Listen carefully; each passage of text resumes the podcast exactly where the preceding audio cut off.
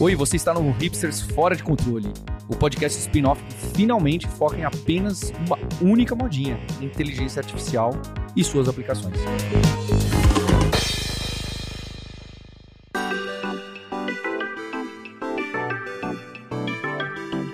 Olá, hipsters! Bem-vindos e bem-vindas a mais um episódio do spin-off do seu podcast favorito. Esse é o Hipsters Fora de Controle, em que a gente semanalmente traz notícias, repercussões, comentários, conversas, entrevistas sobre inteligência artificial, o que está pintando no mercado, o que vai pintar, o que dá para usar já a partir de hoje, que vai ser um dos. Na verdade, hoje não. Em breve, um dos temas aqui do episódio. Eu sou o Marcos Mendes e tenho aqui hoje comigo o Fabrício Carraro, viajante poliglota, host do podcast Deve Sem Fronteiras e Program Manager da Alura. Tudo bem, Fabrício? Tudo bem, vocês vão reparar que eu tô falando igual o Mr. Catra hoje, mas vamos lá, mais um ano. Bem-vindo e feliz ano novo. E o Sérgio Lopes, CTO da Alura, também tá por aqui. Beleza?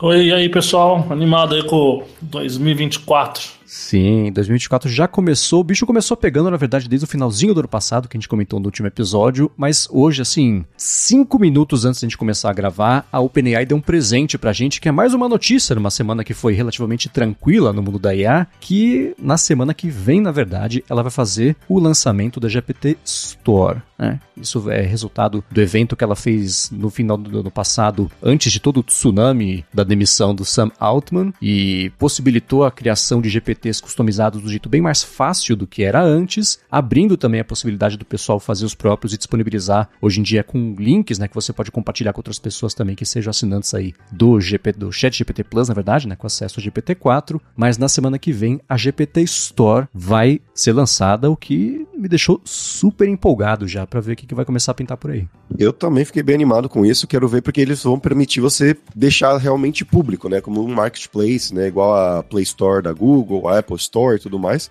E a minha pergunta aqui é pro Marcos, porque eu vi que ele criou um GPT de bebidas com fotos. Eu quero saber se ele vai deixar público. Posso deixar público. É, é engraçado. E eu quero ver como é que eles vão fazer isso, porque hoje em dia, quando você cria um GPT customizado, é que nem o da Chevrolet lá, que viralizou, né? Você cria em cima da base do ChatGPT 4 e é possível utilizá-lo numa boa ali. Dá pra, no meu caso, você sobe a foto de, de garrafas de bebidas e ele sugere os coquetéis que você consegue fazer com isso, os clássicos, né? Mas se você perguntar outra coisa, ele responde também. Dá para ali no, no, nas instruções dele você tentar limitar um pouquinho essa interação, né? deixar mais só respeito ali do que você quer tratar e quer que as pessoas tratem. Mas ainda assim, ele não é tão limitado assim, mas posso disponibilizar sim pra galera. Então, para quem é maior de 18 anos, vai poder acessar e compartilha com a gente também o que vocês forem criar com isso. É, eu tô animado com a GPT Store aí, porque é a tentativa número 2 da OpenAI de ter essa, essa parte, né, como usar essas ferramentas, espalhar, e agora com esse quesinho meio tentando criar um viral, né, é, invertendo a a lógica de como era com os plugins. Mas eu, eu, eu, vou ser sincero aqui, eu acho que desde o lançamento lá do OpenAI Dev Day, os GPTs deram uma. Esses GPTs customizados deram uma, uma arrefecida, sabe? Aquele ânimo inicial de todo mundo empolgadão e tal, eu acho que deu mais uma acalmada. Então, eu, eu, não, eu não sei, eu, honestamente não sei o que esperar, viu? Eu acho que pode flopar para ser bem honesto. Acho que pode flopar. E acho que tem um ponto bem interessante que os GPTs precisam dar conta do GPT Plus, então isso já filtra absurdamente o público potencial de uso. A gente sabe que o usuário pagante do GPT Plus é, é baixo, Aqui no Brasil, então, é baixíssimo. Uhum. Então, não sei, não, não, é, não é nada. Tô pagando para ver. Não, não tô nem empolgado e nem, e nem desanimado. Então, acho que pode ser que flop, pode ser que seja um sucesso. Ô Sérgio, ainda nesse tema, eu tenho duas perguntas para você. A primeira é: você tá usando algum GPT que você mesmo tenha criado? E a segunda é: você paga por aplicativos na Play Store, na Apple Store? Então, eu criei alguns GPTs para explorar ali atrás, mas na prática, no dia a dia mesmo, não tenho usado, sabe? O último que eu usei, bem concreto, foi um GPT da própria OpenAI para criar é, é, o Action GPT, né? Para fazer a especificação YAML dos, das actions para bot, para justo para criar GPT, né? O GPT que cria GPT, enfim, é, que é bem, é bem interessante. Mas era um caso muito específico que eu precisei usar lá Às vezes eu uso os GPTs da OpenAI que separam as habilidades, porque não sei se vocês tiveram esse problema já. Aquele GPT-4 novo do ChatGPT que mistura Dolly com Code Interpreter, com Bing, etc. Às vezes ele vai para cantos que você não gostaria que ele fosse. Uhum. Então, você quer fazer um negócio específico de data analysis, às vezes eu disparo o GPT de data analysis que só tem Code Interpreter, não tem Bing, não tem nada. Mas são essas habilidades já prontas, entende? É, GPTs de terceiros, eu não achei nenhum é, útil para mim no dia a dia. E mesmo os que eu, os que eu criei para brincar, então eu tinha criado um, acho que eu citei isso em algum episódio passado, que integra com o catálogo da Alura e faz a, e consegue buscar cursos no catálogo da Alura através de uma action e tal. É, eu fiz, mas não, não uso, porque, bom, primeiro que eu não sou, é, não busco tantos cursos da Alura quanto, né? um aluno comum. E segundo que o fluxo não é bem aquele, sabe? Se eu estou procurando um curso, eu estou na plataforma da Lura, não estou no GPT. Então eu sinto que também tem esse ponto, sabe? O GPT é um negócio fora. Ao mesmo tempo que ele é especialista, ele não está num ambiente especialista, entende? Ele está dentro da OpenAI do ChatGPT, então não sei. E a segunda pergunta que você fez isso é tem pouquíssimos aplicativos pagos, é, pagam o ChatGPT, mas pouquíssimos não costumo comprar aplicativo, isso não. É, eu, como usuário de Android, eu também não costumo pagar por aplicativos. Acho que é uma coisa de Androider, talvez. Mas é, eu tenho usado sim um GPT que eu criei, que é um professor de turco, que eu sempre vejo, né? Tô assistindo séries, aprendendo o idioma agora, e eu sempre vejo palavras novas, seja em inglês ou em turco. Então o que ele faz para mim é, eu jogo várias palavras ali, ou em inglês ou em turco, tudo misturado. E aí ele separa, cria uma lista para mim com a palavra no idioma que eu mandei, a tradução, uma frase de natural de exemplo e a frase traduzida em turco e a frase traduzida para o inglês. Porque aí depois eu posso adicionar isso nos meus flashcards para estudar mais tarde e tudo mais. Nesse sentido, tem sido útil para mim, mas para outras coisas eu vou concordar com você que eu não usei de terceiros ainda. Talvez eu use quando lançarem a, a, marketplace, porque aí eles vão ter lá um, sei lá, top 10 mais usados e a gente vai ver alguma bacanuda ali que talvez faça sentido. Mas até lá, no momento, eu só uso o meu professor de turco. É, uma coisa que eu tô conseguindo comparar, até por essa reação inicial de vocês aqui, é com aquele IFT, o If This Then That, que também tem um marketplace de automações e a maioria das pessoas entra lá, dá mais piada, fala, ah, isso aqui é, não tem muito útil aqui pra mim, não sei o que eu preciso, e acaba não, não usando, não pega, né? Apesar dele ser poderoso, permitir a criação de automações bacanas, especialmente as que você puder compartilhar sua chave de alguma coisa de um ecossistema para ir lá, juntar, funcionar bonitinho para você. Eu acho que o lançamento dessa GPT Store vai ser tipo o começo da App Store mesmo, né? Muitas ideias criativas, a gente vai ver muito uso interessante, mas muita brincadeira, tipo o aplicativo de quando saiu os fart apps, e aplicativo com barulho de lightsaber, e aplicativo com barulho de, de, sei lá, pistola. E com o tempo, aos pouquinhos, foram surgindo as ideias bacanas de Uber a Airbnb, a iFood, né? Mas é uma coisa que leva tempo. Eu estou mais otimista com essa parte da criatividade, não que nesse primeiro momento vá pintar coisas extremamente úteis, mas eu acho que vai ser um, um degrau para o pessoal ver as possibilidades e aí ter essas ideias úteis. Então eu prevejo nas próximas semanas muita brincadeirinha, muita matéria. Ah, GPT customizado faz isso, GPT customizado faz aquilo. Tipo o que a gente comentou aqui, que alguém criou um jogo de RPG, né? Que era o Amsterdam Island, não sei o que, que é lá bonitinho, né? Um escolher sua aventura, ele gera uma imagem, etc. Então eu acho que a gente vai ver muito disso. O que da parte de, de quem gosta de tecnologia é interessante, é empolgante ver essa parte da criatividade, mas a utilidade mesmo, eu imagino que vai pintar só um pouquinho mais para frente. E eu tenho. Posso contar um caos aqui, ó? Eu tenho um medo dos GPTs que. Acho que eu não contei ainda aqui no episódio nenhum, nenhum caso. Que eu até abri um bug report na OpenAI uns dois meses atrás, um mês e meio, sei lá. E eles falavam: ah, não, não é um problema, é assim mesmo. Mas eu vou contar aqui, deixa pro ouvinte dizer se é um problema ou não. Na minha opinião, é. é sabe o, o Code Interpreter do GPT? Que ele consegue. Você consegue, por exemplo, mandar um arquivo para ele, ele executa um código ali para analisar aquele arquivo, etc E, e você pode, ele pode criar novos arquivos. Então tem várias dessas coisinhas que você faz para análise de dados, etc., que, que, que funcionam dessa forma. Eu estava usando ali os GPTs e eu notei que é, o Code Interpreter, no fundo, é uma, é uma sessão de um, uma sessão de uma máquina Python, né, um Dockerzinho Python que executa código. É isso. Para quem é programador vai saber o que eu estou falando. E aí, quando você, quando o GPT resolve executar código, ele dispara essa máquina, esse Docker e executa ali dentro. E eu notei que o escopo dessa máquina Docker é por usuário e não por sessão do GPT. O pessoal que já manja de cybersecurity já está pensando mais à frente. Significa o quê? Se você abrir três abas do GPT agora, no GPT normal, tá? É, chat GPT, e você começa a analisar dados em uma, a outra aba tem acesso àqueles dados que você está analisando na primeira,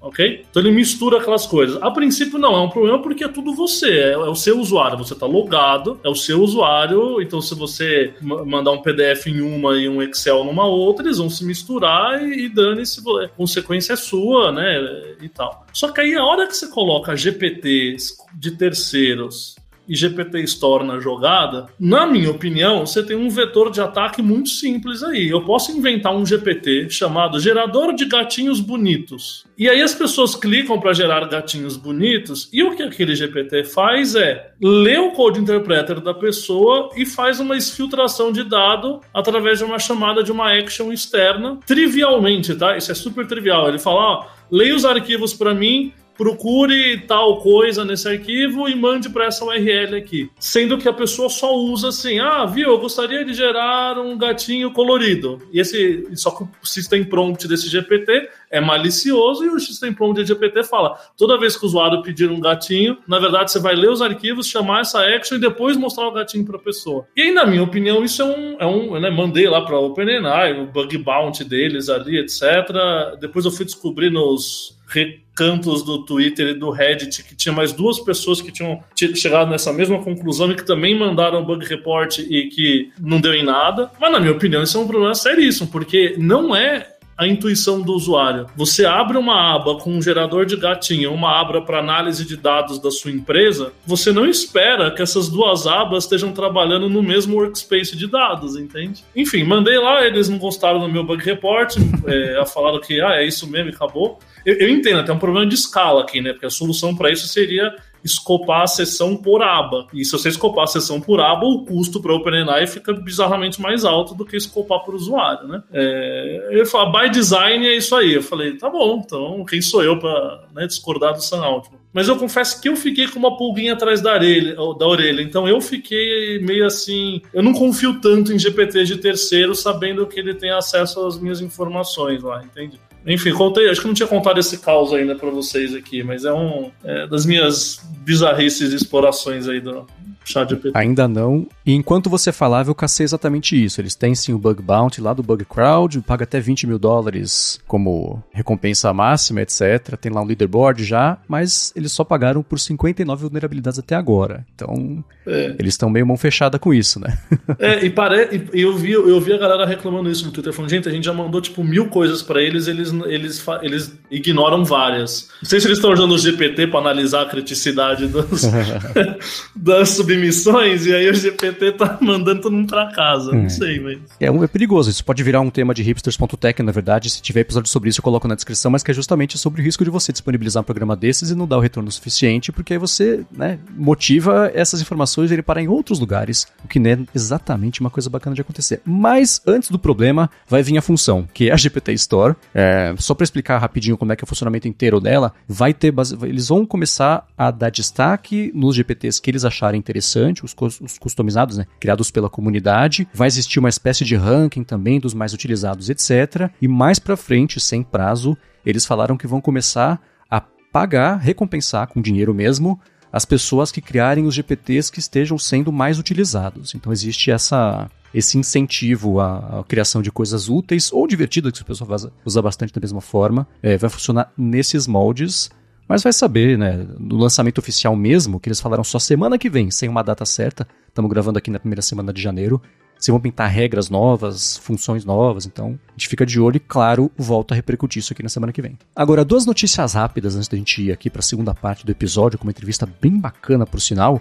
É uma coisa que chamou a minha atenção porque eu acho que ela é, é, é, é simbólica de uma mudança maior, é que a Microsoft anunciou que os teclados de PCs, a partir de agora, vão passar a contar com uma tecla física de Copilot. Isso é simbólico por dois motivos. Eles estão formalizando Copilot é o caminho, né? Tanto o termo Copilot quanto à estrutura que eles montaram em cima desse guarda-chuva do termo Copilot, quanto também uma mudança significativa de um teclado, coisa física ali, que está meio estagnada já faz o quê? Uns 20 anos, né? Do que a gente vê de, de coisas novas. O máximo que pintou foi, sei lá, o teclado de emoji para alguns teclados de iPad e, e ali de, de Mac, né? Então, você colocar o botão direto ali do assistente, vou chamar de assistente, mas ainda assim é muito maior do que isso. Eu acho que mostra como a Microsoft está mesmo mergulhando de cabeça nisso que eles perceberam antes de todo mundo, bom para ela, que era o caminho. E a segunda, antes de ir para a segunda parte do episódio, é a seguinte: a Samsung anunciou, ela fez um teaser do que vai ser o Galaxy AI. Ela, no ano passado,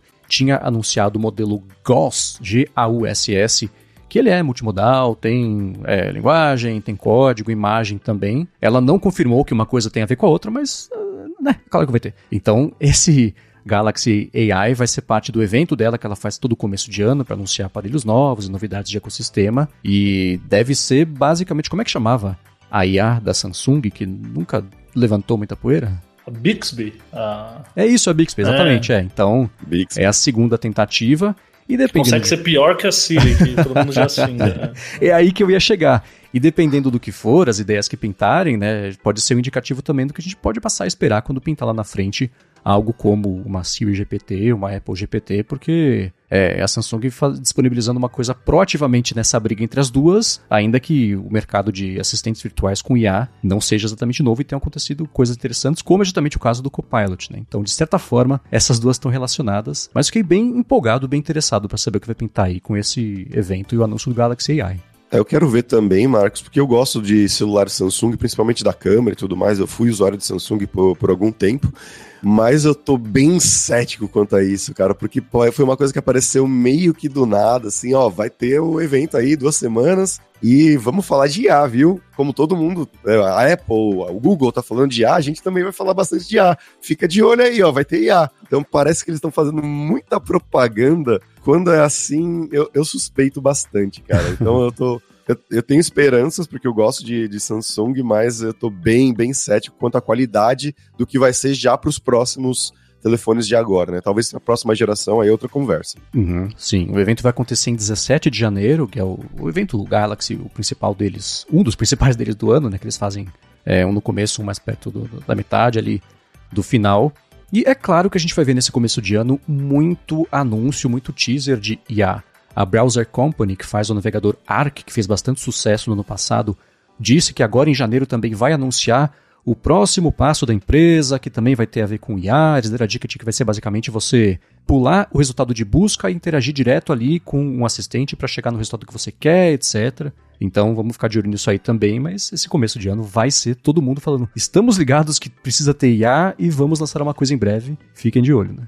E Marcos, para a gente fechar aqui a nossa última notícia, não é exatamente uma notícia de de tecnologia em si, mas tem a ver né, com esse mundo de mercado de trabalho também, que foi um relatório que foi publicado essa semana, né? A Rundown publicou, é, repercutiu, na verdade, um relatório de uma outra empresa, falando sobre os salários desses pesquisadores né, que trabalham na OpenAI, na Anthropic, na Amazon, no Google Brain e tudo mais. E eles falaram que os salários, né, os salários mais altos, chegam perto de um milhão de dólares por ano, que mesmo para quem é programador nos Estados Unidos é uma coisa absurda, assim. O mais alto que eles pegaram, segundo informações, foi na própria OpenAI, que eles estão pagando algo em torno de 865 mil dólares anualmente, isso aí não só de salário, né? Tem salário, tem bônus, tem ações da empresa, enfim. Vamos ver como é que vai ser isso no futuro, né? Uma coisa bem comum lá nos Estados Unidos. É, por exemplo, a Amazon, se não me engano, para é, staff engineers, eles pagavam em torno de 400, 450 mil dólares por ano, chegava até algo perto disso, mas era metade em salário vivo,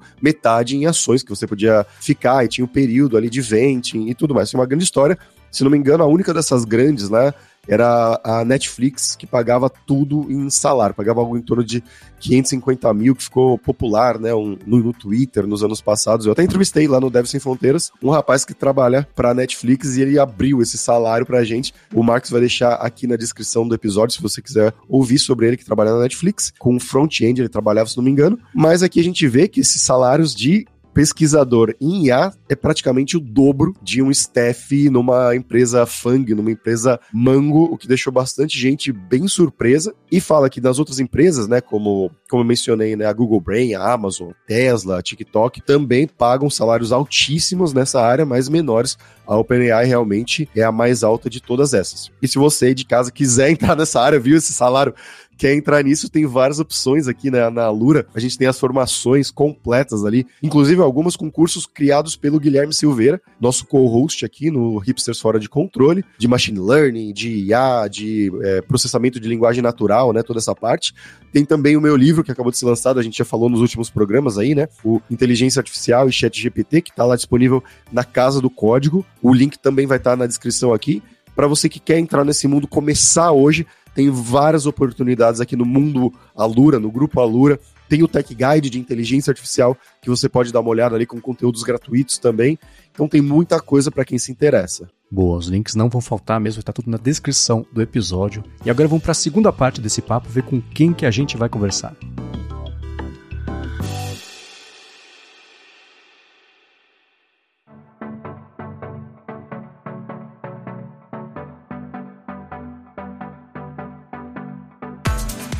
Bom, para a segunda parte aqui do episódio de hoje, a gente está recebendo a professora Marcela Skozinski, que é professora da Universidade Tecnológica Federal do Paraná, lá do campo de Ponta Grossa, e pesquisadora de um programa bem interessante da NASA que estuda a origem de ventos solares e o impacto na Terra. Tudo bem, professora? Tudo bem, muito obrigada pelo convite, né? muito prazer. E obrigada pela, por estarmos aqui hoje pela manhã para falar um pouquinho sobre isso. Sim, obrigado pela sua disponibilidade e muita gente que escuta aqui o podcast e que se interessa, né, especialmente por IA. O foco ou talvez a dúvida do pessoal seja sobre qual linguagem vai investir mais tempo, se aperfeiçoa, pessoal debate de framework, stack, etc. Então, no seu caso, conta pra gente aqui dessa parte mais técnica quais são as linguagens e os frameworks que vocês têm usado aí na sua pesquisa. Então, hoje a gente tem algumas linguagens é, que estão sendo muito difundidas, como o Python, por exemplo, o R, que apesar de ser uma linguagem mais antiga, vamos dizer assim, mais clássica, ela tem auxiliado muito por ser uma linguagem muito rápida no processamento, principalmente com relação às questões matemáticas que estão envolvidas por trás de um modelo de inteligência computacional. Com relação aos frameworks que a gente tem, é, nós também temos visto que algumas linguagens, como por exemplo Lua, que é uma linguagem nova que também vem sendo utilizada, Julia, é, são exemplos que a gente pode usar em cima desses frameworks que a gente tem de desenvolvimento. Claro que para uma plataforma mobile, que aí é um pouco diferente, a gente precisa adaptar né, algumas coisas, principalmente os pacotes que fazem parte dessas linguagens para que eles possam funcionar. E aí tem, claro, vários várias plataformas de programação que fazem isso diretamente, de maneira que a interface do usuário é mais fácil, a gente chama de é mais abstraída, né, com botão. Então a gente consegue é, desenvolver isso de uma maneira mais intuitiva do que fazendo braço. Ah, sim, com certeza. E você falou da rapidez do R. Existe algum motivo específico para o estudo estar tá usando essas, dessa forma as outras linguagens? Você falou também da parte de abstração, né, de, de interface, etc. Mas quais vantagens essas linguagens e ferramentas estão oferecendo que não daria para fazer o estudo da mesma forma se fossem outras? A principal vantagem é a interligação com o hardware. Então, a gente tem placas aceleradoras de vídeo, que a gente chama de GPU, que processam informações, principalmente imagens e, e conjunto de dados que são muitos dados, né? Big data, enfim. Então, nós podemos usar a memória dessas placas em vez de usar a memória do nosso computador. Então, essas aceleradoras, elas fazem uma interface muito potente junto com essas linguagens. E antes isso não acontecia. As linguagens também já existiam, alguma, o R, por exemplo, a linguagem C++, C++, C++, mas a, a, questão de poder interligar com uma placa aceleradora ou com uma placa Jetson, que vai rodar, falar da Jetson, que é, é da NVIDIA, é uma mais difundida, vai rodar embarcado, sozinha, então não precisa do computador. Eu faço o modelo, coloco para rodar, então começa a ter essas questões da robótica, de um sistema mais autônomo. Então, isso contribuiu, né, essas linguagens contribuem para a fácil comunicação com esses dispositivos. É, e também porque, por ser muitos, é, Python, vou falar que é mais difundida, ela tem muitos pacotes que são livres, né? São escritos por nós, que contribuímos para as bibliotecas. Então, tudo isso é livre, é código livre, a gente pode compartilhar, pode inclusive modificar, né, devolver para um, um repositório que que a gente possa fazer o download novamente, que possa contribuir, compartilhar com outros programadores. Então, isso facilita não ser uma linguagem proprietária, né, de alguém e, precisar pagar para poder utilizar, enfim. Então, isso facilita muito o desenvolvimento. Ah, aposto que sim. E qual que é o poder de fogo aí, mais ou menos, que vocês têm em mãos para fazer todo enfim, o processamento, a parte de modelagem? Então, nós trabalhamos muito com processamento em nuvem. Então, nós contratamos um serviço, né? Estou falando nós nos projetos da NASA, quanto alguns projetos até dentro da universidade. Então, nós pagamos pelo serviço de processamento e de armazenagem. Então, é, isso tem um custo dependendo da máquina que eu vou montar lá né, através da plataforma ou do Google ou da Amazon. Então a gente acaba pagando, mas claro que você seleciona a máquina de acordo com o teu problema.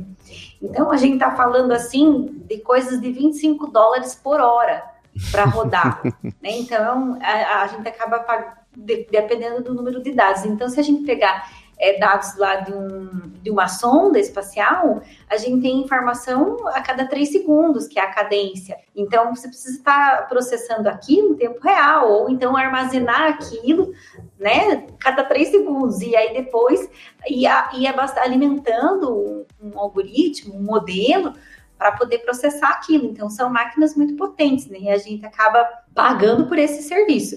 Mas, assim, existem hardwares, claro, que a gente pode adquirir, mas é, acaba sendo muito, muito caro mesmo, até pela manutenção. Então, a gente acaba usando essas plataformas de processamento tudo em nuvem, tudo online, tudo paralelizado. Então, a gente acaba programando junto, porque aí está num lugar único, então a gente consegue fazer um, um, código interativo, né, entre os programadores. Então é mais ou menos nessa faixa que a gente tem. Mas assim, são máquinas que processam imagens muito potentes, é com uma placa aceleradora que vai trabalhar justamente para esse tipo de aplicação, né, que eu estou falando. E eu eu estou entendendo aqui um pouco do projeto, como é que é o dos projetos em geral. Mas se você pudesse falar um pouco mais geral do, do que, que é exatamente, o que, que é essa arquitetura? Que você falou, tem, tem uns tem os equipamentos que estão coletando essas imagens, o que eles são exatamente, e aí você está processando isso em nuvem, e se eu entendi bem, com, com R e Python aí, uma coisa meio um pouco de cada, e com que objetivo e como é, e, e, e onde você treina algum modelo com, esse, com esses dados para qual conclusão? Tentar conectar aí para a gente entender direito qual que são tá. o que é esse estudo o que é esse, esse trabalho Tá bom, vamos lá. Então, na verdade, eu vou passar para as partes dos projetos, né? Então, falei um pouquinho geral, o que, que é as tendências, né? Sobre Docker, que é uma espécie que a gente tem de, de um armazenamento que ele fica é, lá disponível para a gente. Então, são as técnicas, as tendências. E com relação aos projetos, né, que a gente tem em parceria com a NASA. Então, são dois projetos. O primeiro, ele monitora os ventos solares. E aí ele usa duas, no projeto que nós estamos trabalhando, usa duas sondas. Uma sonda que foi lançada em 2018, que se chama Parker Solar Probe. Ela, ela está indo em direção ao Sol. E ela vai, é, ano que vem, ela já vai cinco anos é, ano que vem ela vai chegar muito perto e ela vai acabar sendo consumida, né, pelo Sol, derretida. Então, essa sonda, em alguns momentos do ano, de junho a setembro, mais ou menos, ela fica muito próxima do Sol. Então, ela está trazendo dados que a gente não tinha até então acesso, porque a, as outras os outros satélites que a gente tinha, que coletavam informações do Sol, eles estavam em órbita aqui. Então, eles estavam na nossa órbita, no nosso planeta. Então é longe, né? E agora assim a gente, e a gente conseguir essas informações. Então o vento tá lá explodindo, pensa numa panela de polenta, que é o sol. Tá lá borbulhando. Aí se até chegar aqui esse vento para ser analisado pela, pelo satélite que está na nossa órbita, já perdeu muita força, então a gente não tem muito. Agora, com a sonda lá pertinho, então ela está pegando na raiz, né, lá na, na, fonte. Então a gente tem mais informações. E para que, que essas informações? Que tipo de informação? é campo magnético, temperatura, velocidade, dessa campo magnético que tem no Sol que a gente chama de vento solar. Quando esse, essa, esse, essas ondas eletromagnéticas elas entram em contato com a Terra, nós não sentimos nenhum, nenhuma influência, nem radia, é, a radiação só proveniente do Sol, mas não, não é uma radiação que vai nos dar câncer de pele instantaneamente, porque a gente tem um imã, que é a nossa camada da ionosfera que protege. Então, nós não temos, não sentimos esse, esse vento, só nos polos, que formam aquelas auroras, né, que, que a gente vê bonito. Então, os polos, por ser mais achatado, aí a gente tem uma, uma, uma certa influência e a gente consegue observar na atmosfera. Mas nós, efetivamente, não sofremos disso. Mas quem sofre? Os satélites, os astronautas. Então, eles estão fora da nossa atmosfera.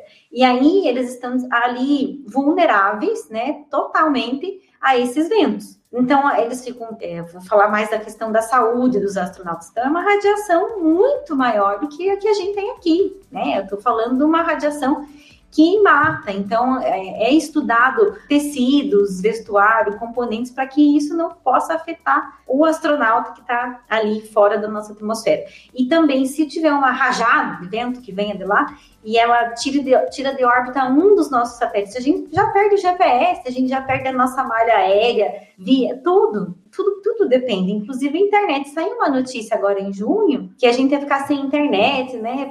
É por conta disso. Não é que é sem internet, a gente vai ficar sem o poder dos satélites, sem GPS, sem geolocalização. E aí, por conta disso, também a gente vai ficar sem energia, porque ele derruba, é, a, ele dá um blackout geral em alguns pontos. Então, claro que depende de onde é que está essa, onde é que está convergindo, né, esse vento. Já aconteceu no Canadá na década de 90 que ficou totalmente o Canadá sem energia por alguns alguns dias, né?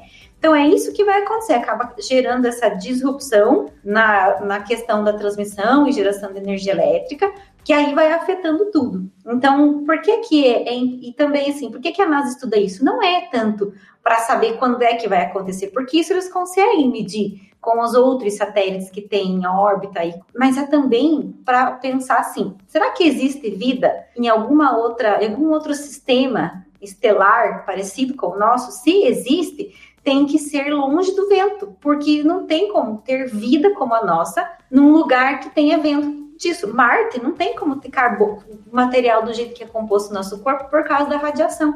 Então, estudar a questão do vento solar é o vento da estrela, é o campo magnético da estrela, é saber se será que tem alguma outra estrela que tenha um planeta próximo que seja parecido com a Terra, né? Que possa proteger e que possa ter vida. Então, eles também buscam nessa questão dos exoplanetas. Então, é, é além, né? A gente tem um projeto, é além. Ah, claro que a gente pensa primeiro na Terra, né? Quanto isso vai influenciar, para depois é, ir atrás de outras vidas. Mas Marte não tem como, porque não tem nenhuma proteção. Então é mais ou menos nesse sentido que é o projeto. E aí esse projeto, então, coleta essas informações da sonda que está lá e ela tem um periélio e um afélio, porque ela fica, em, é, ela, a gente fala que ela tem uma uma órbita diferente, né? Então ela tem um movimento e vai chegando próximo do Sol e vai e a gente vai é, recebendo esses dados. Esses dados, então, passam por algumas técnicas de cluster, de agrupamento. Então, a gente agrupa a cada cinco minutos desses dados. Então, eu vou ter lá formas de ondas a cada cinco minutos. E eu vou agrupar por semelhança. Eu não, a IA, né? a, a, a meu, meu modelo de inteligência artificial. Então ele vai agrupar. E aí, agrupando, ele cria uma espécie de dicionário. Então ele vai dizer: olha, esse grupo aqui que aconteceu nessa data, né? Há alguns meses atrás, dias atrás, é, tinha essa característica. E aí o astrofísico ele pode olhar aquilo como um catálogo mesmo e perceber, olha, aqui a gente teve um probleminha. Ó, isso aqui se acontecer, eu vou caracterizar como uma disrupção. Isso pode tirar aquele satélite, pode, aí eles podem interagir. Então, não existe como a gente dizer que aqueles cinco minutos vão afetar a, a Terra né, de algum, sem, sem a gente ter um modelo. Então, a gente analisa os dados passados a grupos semelhantes, o astrofísico diz isso aqui é isso, isso é isso, isso é isso, o astrofísico da NASA. E aí a gente passa a ter um modelo mais assertivo para tentar predizer futuras intervenções que possa acontecer, quanto em outras estrelas. Porque aí a gente pode tentar, através desse telescópio também que a gente tem, o James Webb, que está procurando por outra, outras galáxias, inclusive, Então a gente pode aplicar. Então esse é o contexto do projeto no geral, assim. Não sei se ficou claro, se deu para entender. Deu sim. Ah, e tá professora, uma, você não, eu, você falando assim, você já me deixou como apaixonado porque esse tema é um tema que me interessa muito, né, de astronomia e de planetas uhum. e tudo uhum. isso. Além do que eu tenho estudado bastante é, recentemente, estou fazendo uma pós nessa área de machine learning, né, de IA e ah, tudo mais. Então explodiu a minha cabeça. E é, relacionado a isso, eu queria saber como que esse contato surgiu com a NASA e como Sim. eu ou o nosso ouvinte, imagina, uma pessoa que gosta de machine learning, de IA, se uhum. interessa, que poderia talvez começar a contribuir para um projeto desse sentido. Sim. Então, o que, que aconteceu? Na verdade, a NASA ela sempre recruta. Ela abre lá no site para você se cadastrar, para você aplicar. Então você preenche um formulário, você escreve, é, coloca um currículo, né? Monta lá, aplica para esse programa. Então é um programa que se chama Frontier Development Lab, então é FDL. E eles criam esse laboratório em parceria com a SET Institute, que é a SET é Searching for Extraterrestrial, né? Então é uma parceria da NASA com eles. Então a NASA é, acaba entrando com os dados e com toda a parte técnica da, da questão dos domínios, né? Da astrofísica, física, enfim, planetário. A parte, o SET é como se fosse uma agência. É, aqui a gente não tem, né? Mas é como se fosse um órgão que está que tem lá eles têm um monte de radiotelescópio espalhado para procurar vida em outro planeta. Então a ideia deles é uma, a da NASA também entra né, de acordo com isso, e então junta. Aí a gente aplica no, no site lá. Então, se, se você colocar lá no Google FDL NASA, você vai achar. Daí aplica todo ano. E para quem é esse programa? Esse programa é para pessoas, para professores, pós-doc, para pesquisadores, mas também é, no ano de, de, em 2021 existiam alunos que estavam na graduação. Então, o que é que tem que ter, né? Conhecimento em machine learning e ou astrofísica, ciências da Terra, é um certo tipo de conhecimento nesse sentido. E aí você passa por uma série de entrevistas. Eu tentei vários anos, então, então até eu consegui, né? É, aí eu passei por uma série de entrevistas online, então, assim, umas seis entrevistas, mais ou menos. Primeiro com a RH, depois com o pessoal da equipe, depois com o pessoal da NASA, aí depois uma entrevista bem técnica, e aí eles fazem a seleção. Então você, é, aí eles selecionam e montam os times. Então são vários times e você entra em um dos problemas. Né? Então aconteceu isso.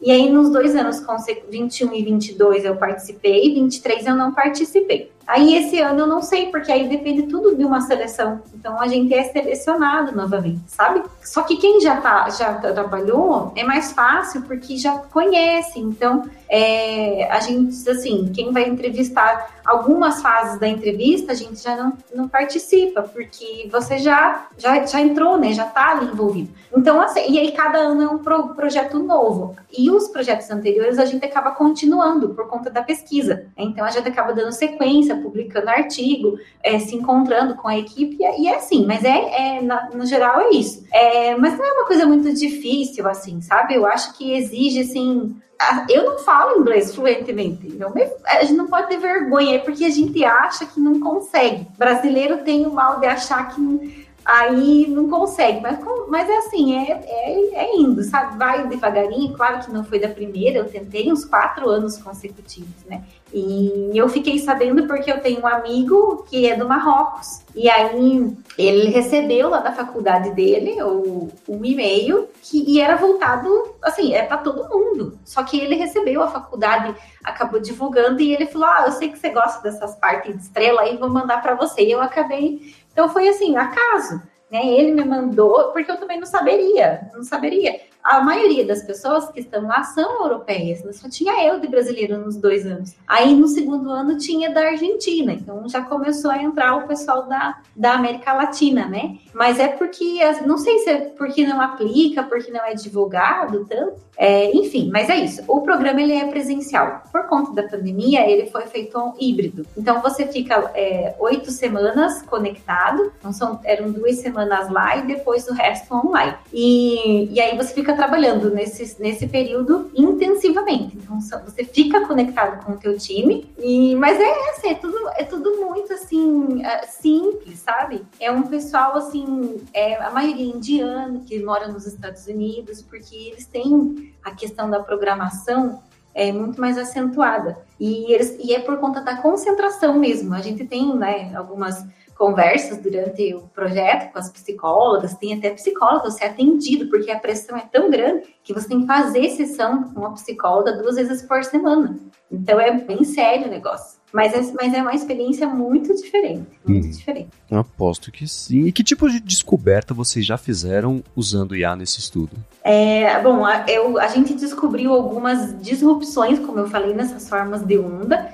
E essas disrupções, elas podem vir a marcar alguns eventos, né? O é, que, que, são esses eventos? Olha, aqui pode mexer em alguma órbita de algum satélite. Então, são coisas que a gente acabou é, descobrindo. Outra coisa é que a gente também começou a transcrever essas formas de onda num formato de texto, usando a NLP, que é Natural Language Processing. Então a gente acaba, é, é assim, em, bem, bem resumido, a gente pega a, a curva, a forma de onda e traduz ela com letrinhas para que a gente possa, ah, essa curva aqui é a curva, sei lá, um nome, entendeu? O que significa esse nome? Ah, esse nome é esse evento na, da, da heliofísica. Então, está, então, esse grupo inteiro representa isso. Então, a gente está tentando deixar isso de uma maneira, assim, bem técnica, no sentido de textual, para que daí fique simples para o astrofísico poder classificar, porque imagina, cada três segundos, não tem condição dele ficar olhando e observando que teve isso, que teve aquilo, né? E assim, e aí o que que eles o que, que é a ideia? É utilizar a mesma coisa em outras estrelas para a gente também. Então, assim, não teve nenhuma descoberta fantástica, né, sobre, sobre isso, mas a gente conseguiu perceber eles que existem essas disrupções que podem dizer alguma coisa e gerar algum evento que aqui na Terra a gente precisa se preocupar. Então é nesse sentido. Tá. Entendi. É curioso, antes do nosso papo, imaginei que as IAs iam ser usadas mais para fazer uma parte de previsibilidade, etc. Mas você falou que não, que isso é uma coisa que já estava não exatamente sob controle, né? Mas. Isso. Por exemplo, a NASA já tem sensor que mede fumaça. Então, ela já consegue saber onde é que vai é, os incêndios, enchente. Então, isso, né, para alguns, em alguns é, lugares do planeta já é possível, já vem acontecendo. Então, eles, eles têm, assim, as técnicas, todas as técnicas que até chegar para a gente, pode saber que já foi usada dois anos, três anos atrás lá, porque é tudo muito ligado, principalmente o Google com a NASA, né, com a parte pessoal, eles são muito parceiros, assim, a gente observa, né, coisas que a gente participou de reuniões lá com o Google, que eram nem, nem lançado tinha sido ainda, mas já eram técnicas que a gente já estava sendo disponibilizado. Né? Assim, é, mas claro, cada ano acontecem descobertas de técnicas novas para melhorar isso, melhorar a performance, a previsão. Não adianta prever daqui dois dias, né? Pode acontecer que eu não consiga aí saber o que, o que fazer. Então a gente acaba manipulando isso aí, principalmente o trabalho em nuvem para poder agilizar esse, esse, tipo de processamento. E claro que está fomentado por conta das GPUs e desse processamento que eu falei, que é paralelo e tudo mais. Né? Uhum. E como funciona a parte de autonomia que vocês têm para escolher as ferramentas? Acho que imagino por ser um projeto da NASA, um jeito Sim. é ela chegar e falar assim, tem que usar isso. O outro jeito é vocês apresentarem a forma que vocês vão investigar e aprovar com ela. Até isso, onde tem um pouco de, de, de conversa. Eles, durante, eles dão alguns cursos. Então, eles trazem uma pessoa da NVIDIA, eles trazem uma pessoa do Google, eles trazem uma pessoa é, que vai trabalhar com Docker. Então, e essa pessoa ela dá um treinamento. PyTorch, que é um pacote do Python, TensorFlow, Keras, essa pessoa ela é expert nisso, né? E aí ela faz lá um treinamento rápido ali a gente passa uma semana só, só engolindo essas informações, só observando. Aí depois eles, puxa, pronto, agora vocês vão montar, né, vão planejar. O planejamento ele, ele dura mais do que a codificação, tá, assim, do que a implementação propriamente. Aí a gente passa ali duas semanas só montando, é, criando ambiente para programar, é, enfim, vendo o que é que a gente vai fazer, mas eles deixam livre. Só que, claro, é, como já tem muito pacote já desenvolvido por eles, pela gente de anos anteriores em Python, então a gente acaba usando, até para reaproveitar código, né? Então a gente usa. Mas a questão de onde vou fazer, se vou usar o Jupyter Lab, que é uma, uma plataforma de desenvolvimento, se vou usar o Visual Studio Code, que é outra plataforma, se vou usar né, porque assim eu uso Linux, mas muita gente lá usa Apple ah, outros usam Windows. Então, não, a gente pode acabar é, cada um é, colocando o que fica melhor para rodar no seu computador, apesar de ser em nuvem. A máquina que a gente monta na nuvem tem um sistema operacional próprio, tudo, né? Mas eu preciso conectar de algum lugar. Então, eu conecto utilizando essas plataformas de desenvolvimento que eu falei, que é o Jupyter Lab, ou o Visual Studio Code, o PyCharm, que são famosos, a Anaconda. Então, a gente é livre, mas o time decide, ah, vamos fazer isso? Vamos. Então, o nosso time vai fazer nesses, nessas ferramentas, vai usar essa Box, é, e aí a gente tem um apoio, um suporte técnico. Então, a gente conta com um suporte técnico ali o, o tempo inteiro, para a gente não se enrolar na programação, né? Não perder tempo. Sim, é. o que eu acho muito legal é que você citou diversas linguagens e as ferramentas frameworks que a gente já costuma falar aqui para outras aplicações. Então quem está ouvindo já está acostumado a trabalhar com isso, vocês aí para a NASA estão fazendo isso também. Então é legal Sim. ver que esse, tá todo mundo cercando mais ou menos do, com as mesmas ferramentas, etc. É isso. A gente usa o Trello, que vocês devem conhecer. A gente usa o Miro, que é um, um board. A gente usa o Notion. Então, são ferramentas de gerenciamento que a gente também usa. A gente, tá, a gente é, é, é ciente. Então, não é uma coisa assim, ai, muito diferente do que a gente está uhum. acostumado, mas é um uso intensivo. Então, eles exploram ferramentas, assim, usa tudo que pode. E professora, uma pergunta. Eu estava vendo um pouquinho do seu currículo, né? Que você se formou mais na parte de engenharia elétrica, de automação, inicialmente, né? Pelo menos. Como que você decidiu cair para esse lado mais da, do machine learning e da inteligência artificial? Quando foi esse momento e por quê? Então, eu fiz as duas. Quando eu fiz a universidade, podia fazer duas universidades públicas. Então, eu fazia engenharia integral e fazia eletrônica à noite, fazia computação, né? Engenharia da computação integral e eletrônica eu fazia à noite. E eu sempre quis fazer ITA, que é engenharia da aeronáutica. Mas eu não passei. E o ITA é até os 23 anos. Então eu falei, ah, e aí meu pai falou, vai ficar perdendo tempo, né? Tem que passar em alguma coisa. E aí o curso que era que tinha no ITA e na minha cidade, na Universidade Estadual, era engenharia de computação. Então eu fiz engenharia de computação, tendo esperança que eu ia passar no ITA até os 23 anos, né? E ia poder é, aproveitar as matérias, ia poder transferir. Mas eu não consegui. Eu passava da primeira etapa, não passava da outra, enfim, porque eu queria ser astronauta. Não tinha. Eu, e aí, assim, Claro, é um sonho de criança, a gente vai amadurecendo, né? Para ser astronauta não é tão simples, você tem que ter todos os dentes, não pode ter quebrado nenhum osso. Então, não é só querer ser astronauta, você tem uma série de, de requisitos físicos também. Não sabia dessas. É, é porque a pressão, é, você sofre, então você pode ter uma infecção, né? Você, você precisa. E aí já fui, já fui ficando, ixi, já quebrei um monte de perna, braço e, e dente. Então você acaba já ficando meio que, né, muda um pouco. Então existem muitas, é muito, muito difícil. É, e aí foi isso. Então eu escolhi esses cursos porque eu queria fazer o ITA. E aí acabou que eu não passei, me formei, né, em computação. E aí fiquei nessa área e as duas áreas são bem interligadas, né? Tanto a eletrônica quanto a computação e a automação. Então são ligadas. E aí acabei trabalhei na área um, um bom tempo de computação trabalhei na área de automação também, e aí depois acabei é, optando por ficar só na docência. Eu dava aula e trabalhava, e aí acabei ficando só só na universidade. E aí fiz meu mestrado, doutorado. O mestrado foi mais na área de otimização, que é também uma área da IA, né? Não tanto famosa quanto machine learning, porque a otimização ela vai tentar te otimizar um problema, né? É, é, visando lucro, visando economia de energia, enfim. E o meu doutorado aí também foi na área da, da inteligência computacional, também voltado para modelos. Então foi é isso, né? A expectativa era era astronauta, mas acabou que foi melhor que a expectativa, não posso reclamar. é, assim como o Fabrício, eu tenho interesse também pela parte mais de astronomia. Quando eu era criança, eu ia ser astronauta. Aí eu falei, ah, não vai dar, então tudo bem, astrônomo, virei publicitário, né? Então não deu nada, não foi por aí, mas tudo bem.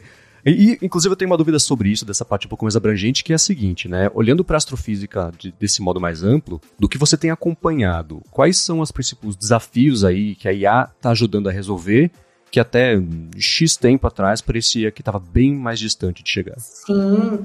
Então, por exemplo, é, 2007 eles começaram um projeto para tentar é, que as pessoas ajudassem a processar imagens de algumas galáxias para tentar classificar. Então eu baixava o programinha no meu computador e eu ficava lá, elíptica, sabe? Eu ajudava e assim teve muitas pessoas, aproximadamente 200 mil pessoas que ajudaram. Então isso levou dois anos para fazer algumas galáxias. Aí lá depois dos anos assim já mudou o negócio. Ah, agora a gente já criou um modelo que classifica as galáxias e não e são mais tipos. A gente achava que era só três, não, tem sete cinco, né? Enfim, é, a IA conseguiu aprender e fazer. Então, isso foi possível porque a gente foi alimentando dados com informação que as pessoas foram classificando, né? É, não só eu, você, os pesquisadores, cientistas. Outra coisa que eu percebi, e aí alimentou a, a, base de dados e agora a gente tem um classificador muito bom para galáxia. Então, ele classifica formato de galáxia.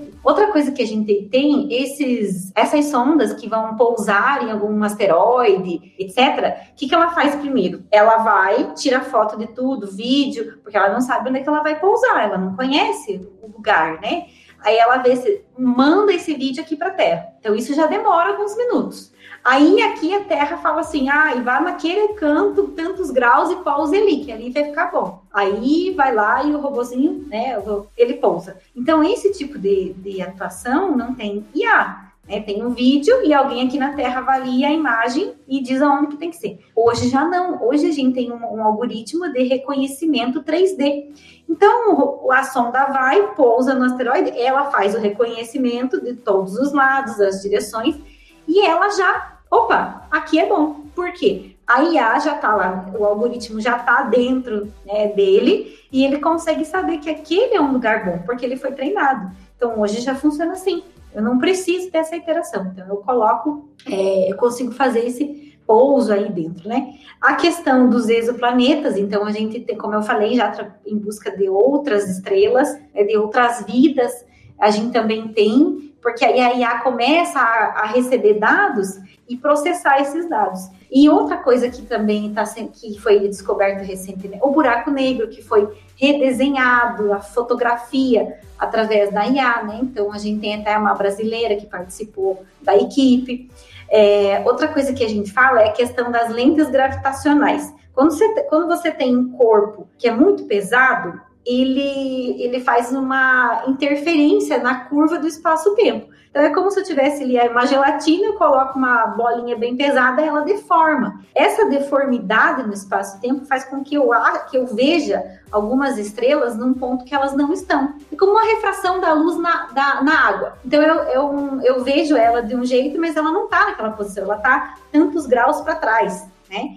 Então aí como é que a, isso era a teoria de Einstein da relatividade. Então ele falou que se um corpo com uma força gravitacional muito forte ele deformasse o espaço-tempo, a gente ia poder ter uma, uma leitura aparente, né, de algum astro, de alguma estrela. E aí agora a gente consegue captar isso pela IA. Então a IA já vê que está deformada, aquela, ah, ali tinha que estar, tá, mas eu estou observando aqui. Puxa, aí tem um corpo. Que corpo? Uma massa escura, que até então não era conhecida. Então, a IA também traz para a gente, é, assim, à tona, um método de você tentar encontrar essas massas escuras que fazem parte do universo e que a gente não tem como medir. Como é que a gente mede? A deformidade que elas causam nesse espaço-tempo e a gente mede pela essa angulação que está diferente de um astro que está próximo. Então a IA faz isso. O que, que fazia-se antes? Uma, ela, uma pessoa analisava, ah, agora estou vendo aqui, agora estou vendo ali. Puxa, vamos simular. Aí fazia simulação para um caso. Então você imagina quantos tem. E agora, aí, então, a partir disso, a gente comprovou. Einstein ganharia mais um Nobel se tivesse vivo.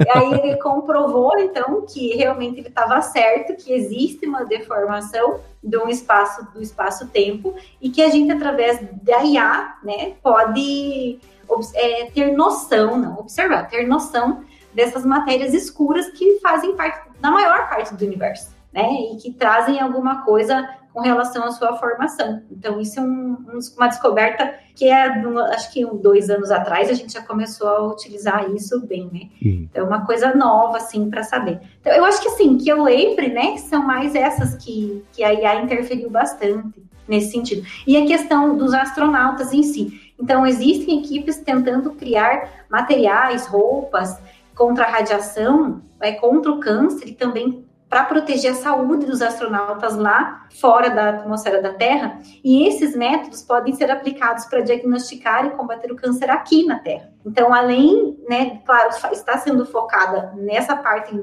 da radiação e tudo mais, que eles são vulneráveis, mas as técnicas em si podem ser aplicadas para cá, que é a ideia né, da equipe. Agora, chegando no finalzinho aqui do nosso papo, eu vou terminar meio parecido como eu comecei, na verdade, né? Pensando em quem está considerando entrar agora nessa área de pesquisa envolvendo inteligência artificial, qual que é o seu conselho? Imagina a professora Marcela lá no começo, em Ponta Grossa, se fosse hoje, qual seria o conselho que você daria para ela, para estudos, concentrar a parte de estudo, carreira, assim por diante? É, esses dias eu vi um meme, né, brasileiro para fazer meme, aí dizia assim, ah, se, eu, se eu pudesse dar um conselho, eu daria, aprenda inglês, Excel e controlar a sua mente, né? Ter um controle emocional. Uhum. É mais ou menos por aí. Eu acho que, assim, é, eu, eu acredito que a gente precisa ter uma base teórica, então a gente precisa ler bastante sobre o assunto. Mas, assim, ler o que a gente gosta. Eu não vou comprar um livro dessa grossura de IA com um monte de equação matemática, isso não vai me trazer felicidade nenhuma, vai me deixar mais com ranço. Então, eu vou ler alguma coisa, não é? Uma coisa que eu goste que tem a ver, vou ler um livro sobre algum astrônomo, enfim. Mas o que eu, eu, eu sempre falo para os alunos, Python, inglês e, e, concentração. Não tem, se tiver isso, você vira um indiano programador top, que é o que, que eles são, assim. Porque antes a gente não tinha essa questão de se concentrar para programar, porque nós não precisávamos pensar para criar um modelo. A gente não tinha que ensinar a máquina porque o que, que a gente ensinava? A gente dava equações prontas para a máquina. Você pega assim, ah, resolva aqui se um triângulo é equilátero, isósceles isoscaleno. Ah, isso aí você põe lá C os lados são iguais, você já tem, você já sabe fazer isso. Mas você entender um problema, depois ensinar a máquina, isso faz parte de uma profissão que a gente chama de cientista de dados. Então, essa pessoa, que é uma profissão recente, ela faz isso, ela analisa os dados, ela vê, puxa, eu acho que aqui cabe um modelo assim, isso aqui é diferente. Então, é, a gente precisa fazer essa leitura. E para fazer essa leitura, eu preciso sim de Excel, porque eu preciso mexer com tabela é a tabela, é, é, né, eu preciso, ou com algum outro, eu falei do Excel, pode ser qualquer outra plataforma, qualquer outro editor de planilha, enfim, né? Pode ser o Pandas? É, pode ser Pandas, pode ser Power BI, o que for. Só que eu preciso entender de tabela, eu preciso saber ler um gráfico, né? E a partir disso, eu preciso aprender a codificar. Então, a gente que é mais velho, né? Eu, meu, vou fazer 40 anos e pessoal da minha época, a gente fazia no R, porque o R é simples para nós de programar, muito rápido. Depois, com o Python, a gente mudou para Python. Então, a dica é isso mesmo, Python, né? Eu tenho que trabalhar com isso. E dar pausas. Então, a cada 15, a cada hora, a gente fazia 15 minutos de pausa quando a gente estava trabalhando, assim, às 8 horas por dia, né? A gente precisa dar uma pausa para dar um refresh no cérebro. Essas são as dicas mais importantes, porque se a gente não dá um reset, não adianta, não vai caber nada, a memória acaba ali. É para quem está começando investir assim nisso na carreira, né? Nessas, nesses itens. Legal. E as suas fontes de notícias para se atualizar, quais são? As newsletters, os podcasts, quem cria algum tipo de conteúdo, livro? Uhum. É, eu leio bastante. Assim, a gente tem algumas comunidades que a gente fala, científicas, né? Então, eu sempre recebo, faço parte de alguns grupos e a gente recebe newsletter, né? Gente, eu participo muito de congresso, porque na minha área, o congresso é, é, o que traz de mais recente, porque quando você publica um artigo, ele demora lá um ano, às vezes, para publicar. Então, imagina na nossa área da computação, você faz uma técnica que só vai ser publicada dali um ano, né? Não faz sentido. Então, o Congresso traz para a gente um networking melhor. É, eu também escuto bastante sobre astronomia, sobre astrofísica, sobre IA. Tem muita coisa nova que eu ainda não sei, não sei mexer com Docker, por exemplo, ainda. Eu preciso fazer um curso disso, que é quando você põe os dados numa estrutura, num caixotinho, num container. E aí você mexe com aquilo como se aquilo fosse um computador propriamente, né? Eu não sei ainda fazer isso na prática. Então, eu acho que é, nesse sentido eu vou, eu tenho buscado, né? Eu, eu ouço algumas coisas, assim, alguns podcasts para me divertir também, né? Que tenha é, essa parte assim é, ligada com a astronomia, com a tecnologia também. Legal. Tipo quais podcasts? Então, eu sigo bastante é, aqueles de, do canal Universo do Genial, sigo do Sacane, Legal. que grava alguns, né? Ai, tem umas listinhas lá. Eu não sou muito de. Eu clico lá em alguns e, e, leio bastante notícia, assim, né? Então eu procuro, procuro colocar. Eu recebo muita coisa também, então leio, assim. Legal. Professora, muito obrigado pelo seu tempo, pelas ah, suas explicações. imagina, eu que agradeço. Me desculpe não poder ficar mais, que eu vou, vou pegar a estrada daqui a pouco e aqui é tudo sem rede. Sem problemas, sem problemas. Então, rapidamente, quem quiser continuar esse papo com você, faz como? Então, pode me mandar um e-mail, né, no e-mail da universidade, é marcela com dois L's, arroba utfpr.edu.br. Também tem o meu Instagram, marcela com dois L's, ponto Skozinski, então pode me seguir lá. No Twitter, que é Mar Camomila, e é isso, acho que é isso. Pode pôr meu nome no Google também, com dois L's, que vai aparecer. Marcela Ponta Grossa aparece, que é nome da minha cidade. E links, é claro, também na descrição. E para você que quer entrar nesse mundo, olha que bacana, talvez ajudar a fazer descobertas sobre raios cósmicos, ou então, se você quiser começar, talvez criar sua própria startup, enfim, trabalhar também numa startup, numa empresa estabelecida, como o Fabrício comentou no começo, com esse mercado de IA, não faltam opções na Lura, a escola de inteligência artificial, as formações também ligadas a isso, desde Midjourney até Chat GPT Passa aqui na descrição, pega o link para você dar mais piadinha em tudo isso. Lembrando que tem o livro do Fabrício também, que está bem interessante, vale a pena você comprar, dar uma lida, dar mais piada, presentear alguém também. Vai ter link na descrição aqui do episódio. Hipsters, obrigado pela audiência de vocês. Feliz ano novo para todo mundo. E na semana que vem tem mais. Hipsters, abraços, tchau.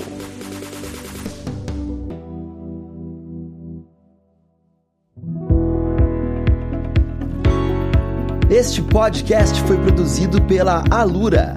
Mergulhe em tecnologia. E Faculdade FIAP. Let's Rock the Future. Edição Rede Gigahertz de Podcasts.